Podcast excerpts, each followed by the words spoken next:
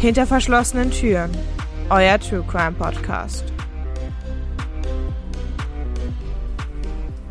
Hallo und herzlich willkommen zur dieswöchigen Pocket Info. Mein Name ist Frodo und auch diese Woche darf ich euch wieder die Pocket Info vorstellen. Wir hatten das ja letzte Woche schon angekündigt, dass jetzt zumindest immer wieder mal ich die Pocket Info für Emily übernehmen würde. Das nur als kurze Erklärung, falls ihr die letzte Pocket Info verpasst haben solltet. Genau, und dann würde ich auch gleich mit dem Thema anfangen. Und zwar geht es heute wieder um ein Thema, das natürlich wieder mit dem letzten Fall verbunden ist. Werdet euch ja sicherlich an den Fall von letzter Woche noch erinnern. Und zwar ging es ja um die Entführung von Ursula Herrmann. Der Fall hat sich einerseits über einen sehr langen Zeitraum gezogen. Am Ende des Verfahrens kam es aber ja auch zu einer Verurteilung. Dieses Urteil ist nur nicht ganz unumstritten. Deswegen möchte ich heute mit euch auf die Möglichkeiten eines Wiederaufnahmeverfahrens eingehen. Zum einen natürlich die Voraussetzungen, die dafür benötigt sind, zum anderen aber auch zum Ablauf des Wiederaufnahmeverfahrens. Nur mal zum Vergleich, in Deutschland gibt es pro Jahr in etwa 90 Wiederaufnahmeverfahren. Im selben Zeitraum sind das allerdings etwa 800.000 rechtskräftig erledigte Strafsachen. Heißt nur ein sehr kleiner Teil davon wird neu aufgerollt. Aber was sind denn die Voraussetzungen für ein Wiederaufnahmeverfahren? Zum einen muss man hier zwischen Zivil- und Strafprozess unterscheiden. Im Zivilprozess kann ein Verfahren nur wieder aufgenommen werden, wenn sehr strenge Voraussetzungen erfüllt sind. Zum einen durch Nichtigkeitsklage, wodurch natürlich das rechtskräftige Urteil für nichtig erklärt werden soll. Dies kann herbeigeführt werden, wenn das Gericht nicht ordnungsgemäß besetzt ist, falls der Richter befangen gewesen sein sollte oder auch falls eine der beiden Parteien im Verfahren nicht ordnungsgemäß vertreten war und hierzu auch nicht die Möglichkeit bekommen hat. Zum anderen kann durch eine Restitutionsklage auch das Wiederaufnahmeverfahren angestoßen werden. Hierzu ist die Voraussetzung zum Beispiel eine gefälschte Urkunde, auf die sich das Urteil stützt, oder eine Falschaussage oder auch eine Verletzung der Amtspflicht durch den Richter. Hier ist wichtig, neue Tatsachen alleine reichen nicht aus. Das heißt, nur weil in einem Zivilprozess ein neuer Beweis aufkommt, reicht das nicht aus, um ein Wiederaufnahmeverfahren anzustoßen. Es muss wirklich einer der vorhergegangenen Voraussetzungen erfüllt sein, was heißt wirklich ein grober Fehler im Verfahren oder eben auch gefälschte oder falsche Beweismittel. Das Wiederaufnahmeverfahren im Strafrecht ist da ein bisschen anders, hat aber einige ähnliche Voraussetzungen. Hier habe ich einmal ein Zitat rausgesucht aus einer Entscheidung durch das Bundesverfassungsgericht, das das Wiederaufnahmeverfahren so ein bisschen beschreibt und die Funktion, die es hat, erklärt.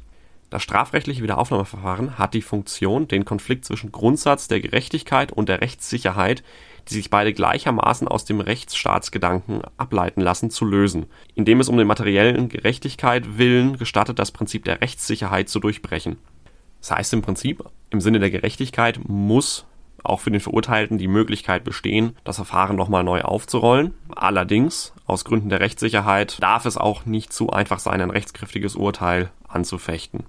Dementsprechend gibt es dafür sehr begrenzte Voraussetzungen, die erfüllt sein müssen. Selbst wenn ein fehlerhaftes Urteil vorliegt, bleibt dies in erster Linie rechtskräftig. Ein Wiederaufnahmeverfahren kann diese Rechtskraft durchbrechen und dadurch eine Neuverhandlung des Verfahrens erwirken. Hierzu gibt es auch einige Voraussetzungen, von denen mindestens eine natürlich erfüllt sein muss. Das ist zum einen, wie auch im Zivilprozess, eine unechte oder gefälschte Urkunde zugunsten des Verurteilten, auf die sich eben auch das Urteil stützt. Zum anderen eine falsche Zeugenaussage. Hier gibt es allerdings die Unterscheidung, ob es eine uneidliche Falschaussage war, denn dann muss der Vorsatz vorliegen. Bei einer vereidigten Falschaussage genügt die grobe Fahrlässigkeit. Eine weitere Voraussetzung wäre, dass der beteiligte Richter oder auch ein Schöffe seine Amtspflicht verletzt hat oder wenn ein zivilrechtliches Urteil aufgehoben wird, auf das sich das Strafurteil stützt.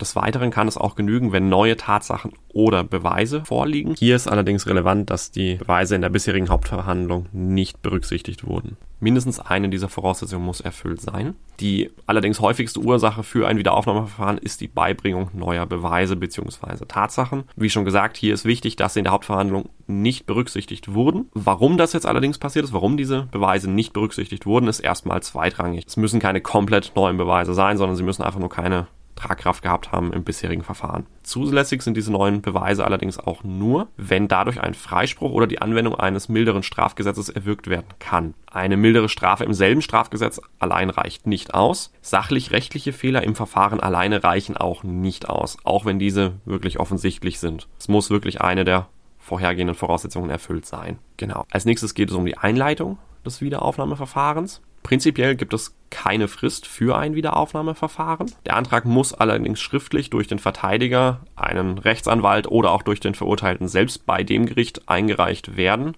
dessen Urteil angefochten werden soll. Sollte der Verurteilte schon verstorben sein, können auch dessen Nachfolger bzw. Angehörige die Wiederaufnahme anstreben. Im Antrag muss der Grund für die Wiederaufnahme aufgeführt werden, beziehungsweise auch wenn neue Beweismittel vorliegen, müssen diese hier schon dargestellt werden. In erster Linie prüft das Gericht, bei dem der Antrag eingeht, im sogenannten Additionsverfahren, ob der Antrag überhaupt zulässig ist oder eben nicht. Falls der Antrag nicht zulässig ist, wird dieser verworfen. Wenn der Antrag zulässig ist, ergeht ein Zulassungsbeschluss und das Ganze geht quasi in die nächste Instanz und wird im sogenannten Probationsverfahren auf die Begründetheit der Wiederaufnahme geprüft. Das Ganze passiert auch ohne mündliche Verhandlung. Was heißt, der Antrag kann hier auch schon als unbegründet verworfen werden, wenn die darin angegebenen Gründe oder Beweise nicht als ausreichend betrachtet werden. Erst wenn hier eine ausreichende Begründung gesehen wird, erfolgt ein Wiederaufnahmebeschluss und in dessen Folge wird die Hauptverhandlung erneuert. In der Regel wird hierdurch der ganze Fall neu aufgerollt und das wird im Prinzip alles nochmal neu verhandelt, nur halt unter neuen Beweisen oder neuen Gesichtspunkten. In Einzelfällen kann es aber auch in Zustimmung mit der Staatsanwaltschaft dazu kommen, dass das Gericht den Verurteilten direkt freispricht. Das kommt allerdings dann eben nur vor, wenn solche schwerwiegenden Beweise neu dazukommen, die keine anderen Optionen quasi lassen. Auch kann während eines Wiederaufnahmeverfahrens beantragt werden, dass der Verurteilte aus der Haft entlassen wird zumindest mal so lange, bis das Wiederaufnahmeverfahren durch ist.